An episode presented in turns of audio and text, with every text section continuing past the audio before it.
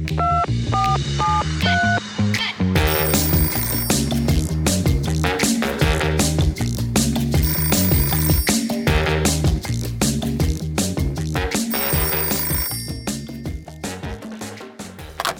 Schatz, wie geht's dir? Hallo meine Liebe, gut geht's mir. Wie geht's dir? Danke, viel zu tun, viel Dinge zum Vorbereiten, aber du bist ja auf Mallorca. Hast du schöne Zeit?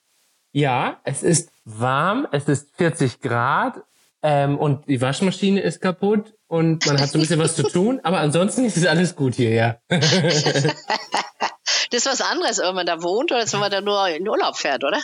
Genau, da ist immer irgendwas, ne? Also irgend, irgendein äh, technisches Gerät hat ja immer irgendeinen Furz quer sitzen und dann musst du halt ran, dann ist dann halt mal ein Tag nicht Urlaub, aber Klagen auf hohem Niveau. Äh, die Hitzewelle schicken wir jetzt zu euch rüber nach Deutschland. Ihr braucht auch ein bisschen 40 Grad und dann passt das schon, ne?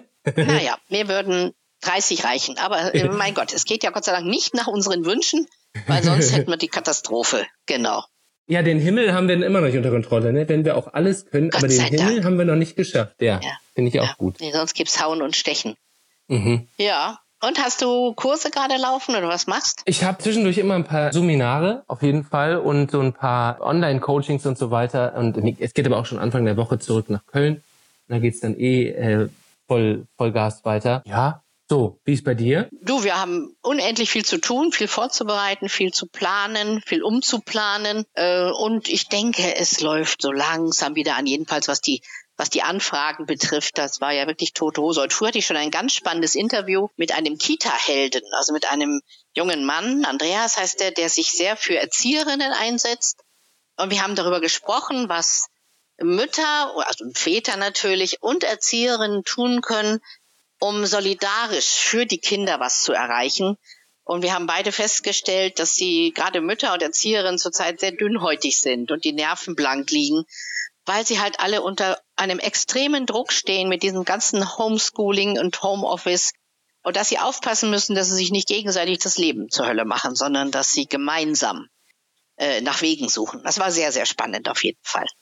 Klingt super, ja. Hand in Hand äh, wäre jetzt echt mal äh, angesagt, ne? Weil dieses, also wir haben ja während Corona diese Aktion aus dem Boden gestampft hat, dieses wahre Helden. Und Mhm. da ging es ja genau darum, dass diese Berufe, die ja immer so ein bisschen hinten überkippen gesellschaftlich, was mich ja persönlich sehr nervt, meine Schwester ist Erzieherin und äh, die Mhm. bekommen eigentlich alle nie genug Aufmerksamkeit, egal ob Krankenpfleger oder Supermarktverkäuferin oder Kassiererin oder Kassierer, alle die die die Nahrungsketten aufrechterhalten, alle die die so im stillen Kämmerlein arbeiten, aber eigentlich gucken, dass unser Nachwuchs auf den Weg kommt, Erzieher und so weiter. Das äh, nervt immer ein bisschen, dass die so ein bisschen ja an die Seite gedrängt werden und ich finde das super, wenn man da jetzt mal was tun könnte, dass die mal wirklich ein bisschen mehr in den Fokus geraten und mal Hilfe bekommen. Ja, und da gibt's ja diesen Slogan, Klatschen allein reicht nicht. Finde ich sehr klug. Und ich habe heute von diesem jungen Mann erfahren, der sich da engagiert, dass Erzieherinnen noch nicht mal als systemrelevant eingeschätzt wurden. Ja, das ist unfassbar. Also im Gegensatz zu anderen. Also die machen halt einfach ihre Arbeit brav, aber es kümmert sich wirklich niemand. Und er hat mir erzählt, es gibt zwölf Millionen Mütter und Väter, die ihre Kinder im Kindergarten haben oder in der Krippe. Und das wäre ja wirklich eine ne Masse, ne? Wenn die zusammenstehen würden, Mhm. könnten sie bestimmt was erreichen.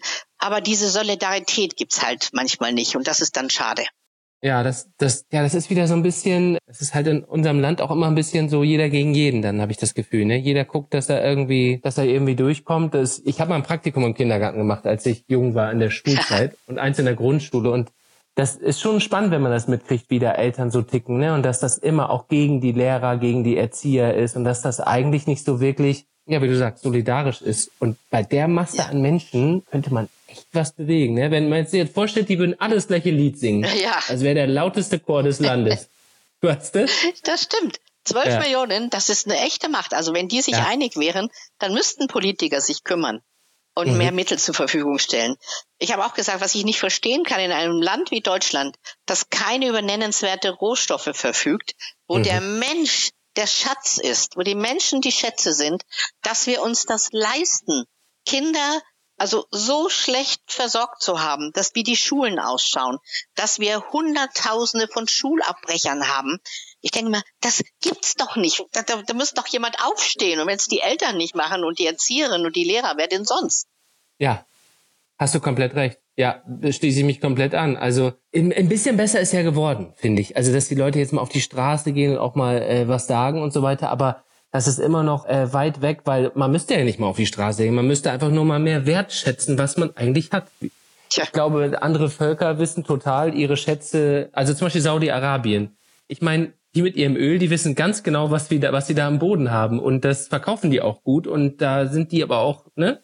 Ganz genau wissen die, wie der Laden läuft. Ja. Wie du schon sagst, bei uns ist der, der Rohstoff Mensch. Ähm, und wir haben so viel geschafft. Ne? Ich denke dann immer auch an diese ganzen Generation meiner Oma und so weiter, die das alles wieder aufgebaut haben, was kaputt war. Und man, auch die, die sitzen da und werden komplett vergessen, wie viele Leute sich draußen, äh, die, also wirklich Senioren, die da mit dem Pappbecher stehen, das zerbricht mir das Herz, weil ja. die Kinder und die, die Senioren, die Nachkriegsgeneration, das sind die, die alles irgendwie am Laufen halten sollen und äh, am Laufen gehalten haben. Und ja, die Digitalisierung scheint da irgendwie manchmal wichtiger zu sein. Man geht lieber irgendwie, irgendwie lieber Instagram, anstatt mal zu sagen, ihr seid wichtig. Ne? Gestern Abend habe ich einen sehr schönen Film dazu gesehen. Das war, glaube ich, ein alter Spielfilm. Da ging es um ein Altersheim, ein Seniorenheim, wo die alle wirklich nur den ganzen Tag vor sich hingeguckt haben. Und dann kam Jan Liefers als Strafangestellter quasi, der musste da so Sozialstunden ableisten.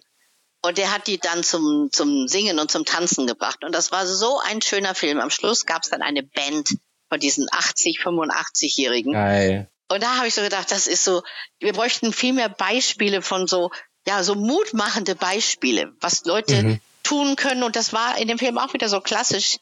Einer, es braucht eine, ne? Mhm. Es braucht die eine Stimme, wie du immer sagst, ja. die laut wird und die anderen mitreißt und dann kann was passieren. Und das fand ich sehr spannend. Mhm. Absolut. Ja, das ist wir wieder. Wir haben letzte Woche so schön über Sister Act geredet. Ich musste darüber noch so viel nachdenken, ja auch durch diese tolle Resonanz ja. mit unseren Pastoren, ja, Seminar Anfragen. Das fand ich sensationell. Also, dass da sich wirklich Leute gemeldet haben. Einfach mega. Und das war auch diese eine Stimme, die ein bisschen anders war und gesagt hat, mein Gott, jetzt lass uns doch mal was auf die Beine stellen. Und das ist ja nicht Hollywood. Das merkt man ja immer wieder. Das hat ja auch geklappt. Also ja. über diese, wir haben ja über die, die Gescheitergeschichten auch äh, gesprochen, ne? Und da habe ich nochmal echt mhm. gegoogelt, weil ich nochmal wissen wollte, was gab's denn da noch? Und dann wirklich Walt Disney wurde rausgeschmissen von seiner Zeitung, weil er nicht genug kreative Ideen hatte. das Sein bestimmt das Bewusstsein. Ja. ja, genau. Oprah Winfrey wurde von ihrem Nachrichtensender rausgekickt, weil sie keine guten Interviews führt. Ding Dong. Ja, Wahnsinn, oder? So, und, und alles solche Leute, äh, ja. genau, wer war dann noch? Michael Jordan wurde aus seinem Basketballteam gekickt, mhm. weil er, ich weiß nicht mehr die Begründung, die war ganz läppsch, weil er irgendwie zu weich ist oder zu nett war oder so. Und dann ist da Michael Jordan geworden. Also das ist schon krass. Es ja. braucht nur einen, mhm. der voranläuft und dann kann der echt, äh, kann der so viel verändern für alle anderen. Und ja, bei den Senioren fehlt so eine Galionsfigur, ne? Ja, das stimmt, ja. Helen Mirren hatte ja jetzt heute, heute hat die Geburtstag. Helen Mirren, die finde ich ja eh cool, ne? Und die ist echt der Hammer, ja. Die steht ja auch, finde ich, für dieses, diese, oder auch Jane Fonda, für diese Frauen von Welt, und die sind auch so Galionsfiguren. Und ich finde, in Deutschland gibt es gar nicht so richtig. Ich fand immer Lotti Huber. Kennst du noch Lotti Huber? Lotti Huber erinnere ich mich. Da gab es die Grauen Panther vor, ich denke mal, 25, 30 Jahren. Und es hat sich leider wieder versendet. Ja. Genau. Wo sind die denn alle? Also, äh, wenn ihr da draußen seid und das hört, dann kommt bitte raus, weil Sabine und ich würden euch gerne kennenlernen, weil diese Leute, die brauche es, sowohl für die äh, ganz Kleinen als auch für die Senioren, die sich stark machen, die aufstehen. Und ja, ich, jetzt, wenn du das sagst, könnte ich schon wieder mit dir einen Seniorenchor gründen und sagen, so, wir stellen uns da hin und wir machen jetzt mal hier den, wir machen mal oh. die Bundesrepublik bunter. Ne? Ja, ja, ich finde, Ideen ah. gibt's wirklich jede Menge. Ich würde die auch sofort machen. Es gibt ja im ZDF diesen den Demenzchor mhm. mit der Frier, die das gemacht ja. hat. Das ist so spannend, was passiert, wenn man es macht und nicht, wenn man sagt, geht sowieso nicht, kann doch keiner machen, die alten Leute, wie soll man das organisieren? Also dieses dieses Machergehen, das wünsche ich mir. Ich glaube, ich habe ein Denker gehen, also so ein Ideen gehen, aber ich merke so bei der Umsetzung, dann wird's mir dann doch oft zu viel und ich denke, so geht's anderen vielleicht auch. Weißt du, man hat ja, ja so viele Ideen. Ja. Alles geht halt nicht. Mhm. Stimmt. Vielleicht müssten wir es auf mehr Schultern ver verteilen, weißt du, dass jeder mal sich traut und hier schreit. Sag mal, also ich glaube, es braucht nur einen, der einfach mal sagt, wollen wir das machen? Und ich glaube, dann kommt schon Unterstützung von überall. Also nehmen wir jetzt wieder wahre Helden. was da während Corona war. Du warst ja auch mit im Video und du hast ja auch nach drei Sekunden gesagt, ich mache mit. Und das ging ja wirklich mhm. in 48 Stunden. Also es hat ja bewiesen, selbst in der wirklich einer Krisenzeit, in der ein Land wie unser Land mal außer Gefecht gesetzt war, hat sowas funktioniert über Nacht und das war so extrem und daran hast du wieder gemerkt, jetzt nicht, weil ich das gemacht habe, sondern ich habe ja auch ein Team gehabt, mit dem ich das gemacht habe und Menschen, die geholfen haben, aber das geht. Es muss nur einer anfangen und irgendwie traut sich immer keiner, weil ich das Gefühl habe, in Deutschland ist immer eher dieses, was denken die anderen Leute? Und wenn das jeder denkt, dann denken halt alle nur noch, was denken die anderen Leute. Man muss einfach mal sagen, ja. wir machen das jetzt einfach mal. Und geht nicht, gibt's nicht. Wir machen es jetzt einfach. Punkt aus vorbei. Ne? Das ist eine, ein wunderbares Stichwort. Ich habe mir nämlich was überlegt. Jetzt kommt. Ich habe mir überlegt, dass wir ein, noch einen Überraschungsmoment in unserem Podcast brauchen. Und wir haben darüber vorher nicht gesprochen. Und ich probiere das jetzt mal mit dir aus. Okay. Und zwar sage ich dir ein Wort, was du wahrscheinlich nicht kennst aus einer anderen Sprache.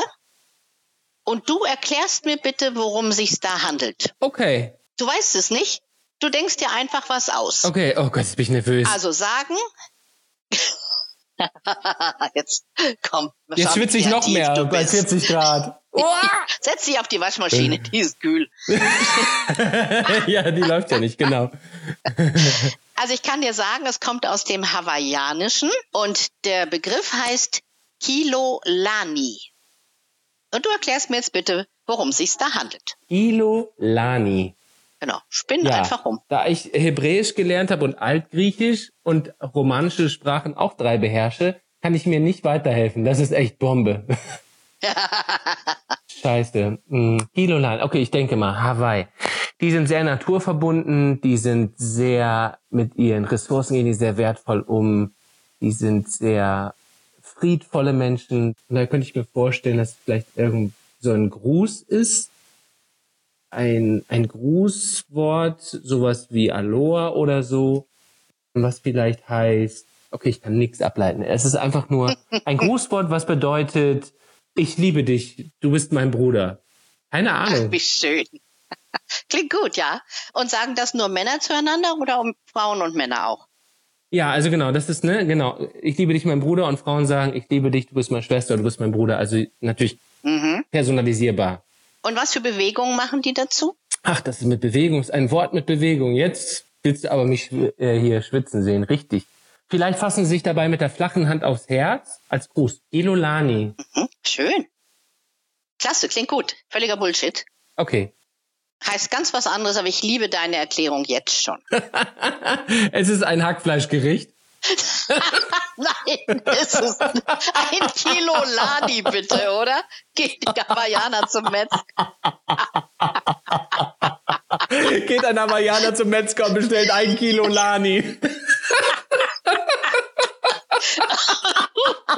du bist albern. Witzig. Okay, so, erzähl mir, was ist es? Jetzt sage ich dir, wie es was wirklich heißt.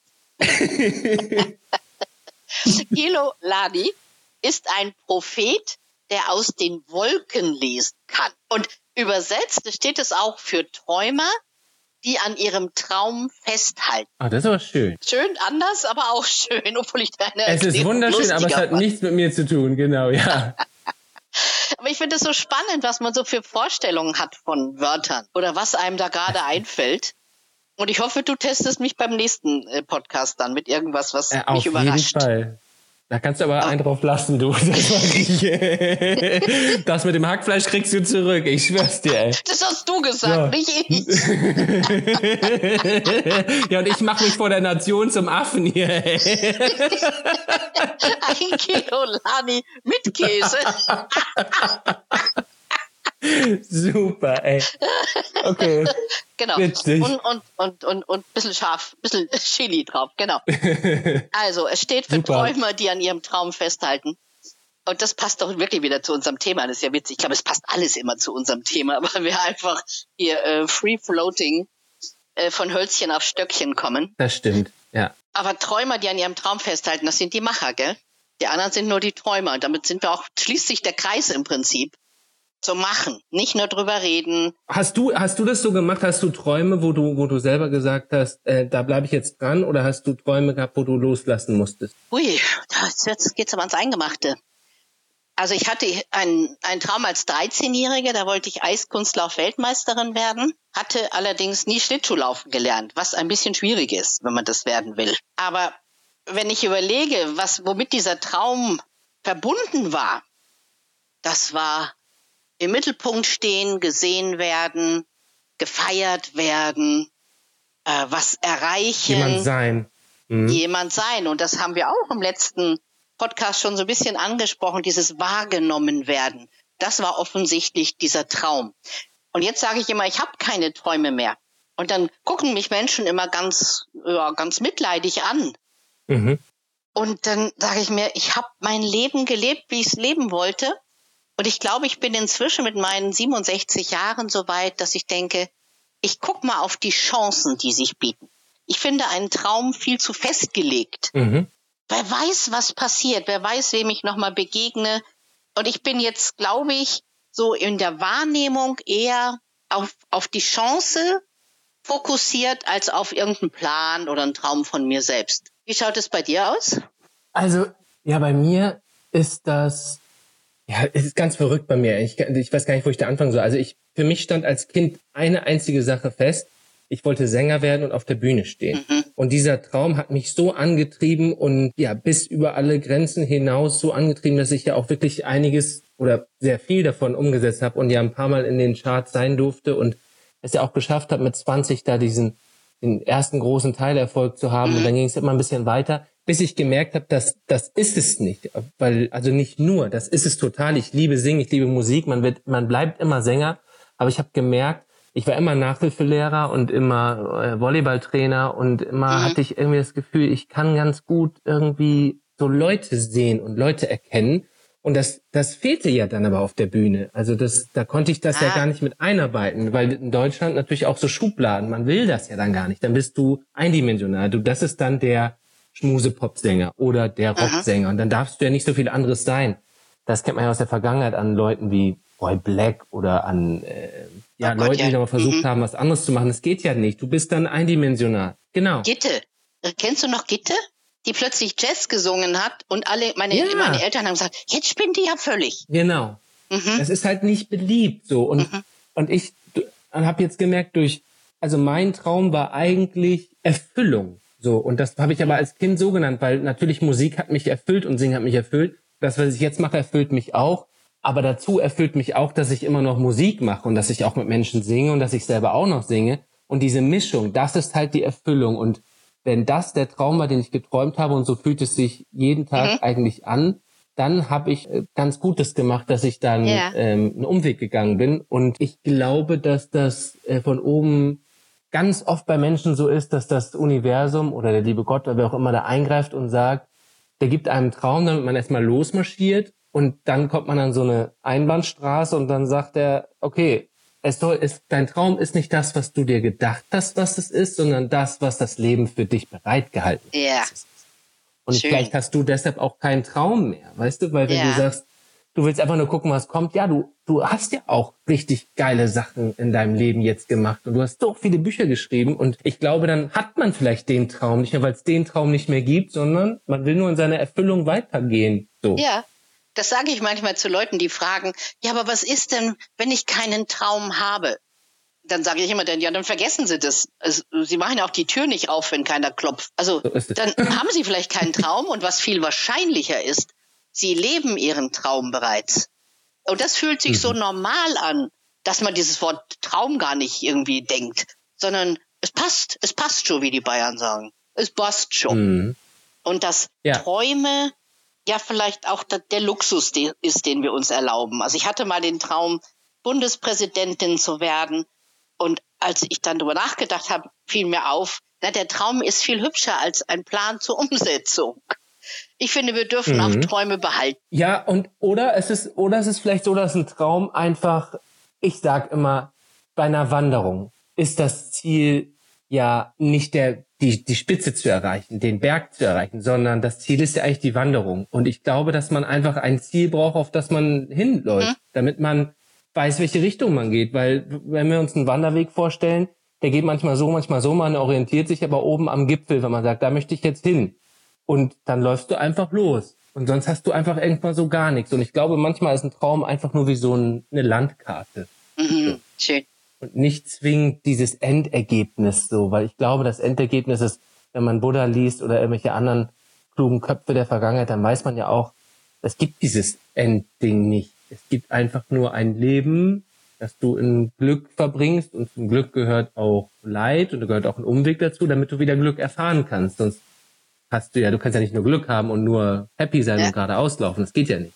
So. Ja. Von daher, ja, Frau Eiskunstläuferin. Eine eiskunstlaufende Bundespräsidentin. Die, die Eiskunstlaufende Bundespräsidentin. Neulich habe ich das mal erzählt mit dem Eiskunstlaufen. Dann kam hinterher ein Mann zu mir und sagte, was genommen? Sie haben Schmarrn erzählt. Was habe ich? Und er sagt, ja, Sie können doch immer noch Eiskunstlauf-Weltmeisterin äh, werden. Und ich sage, ja, haha, Sie sind ja lustig. Der sagt, es gibt Eiskunstlaufwettbewerbe für Ü60. Und da habe ich kurz geschluckt und habe gedacht, nee, so wichtig ist mir das dann wohl doch nicht. Also, also man kann auch jeden Traum kaputt machen. Also ich würde kommen und würde da stehen.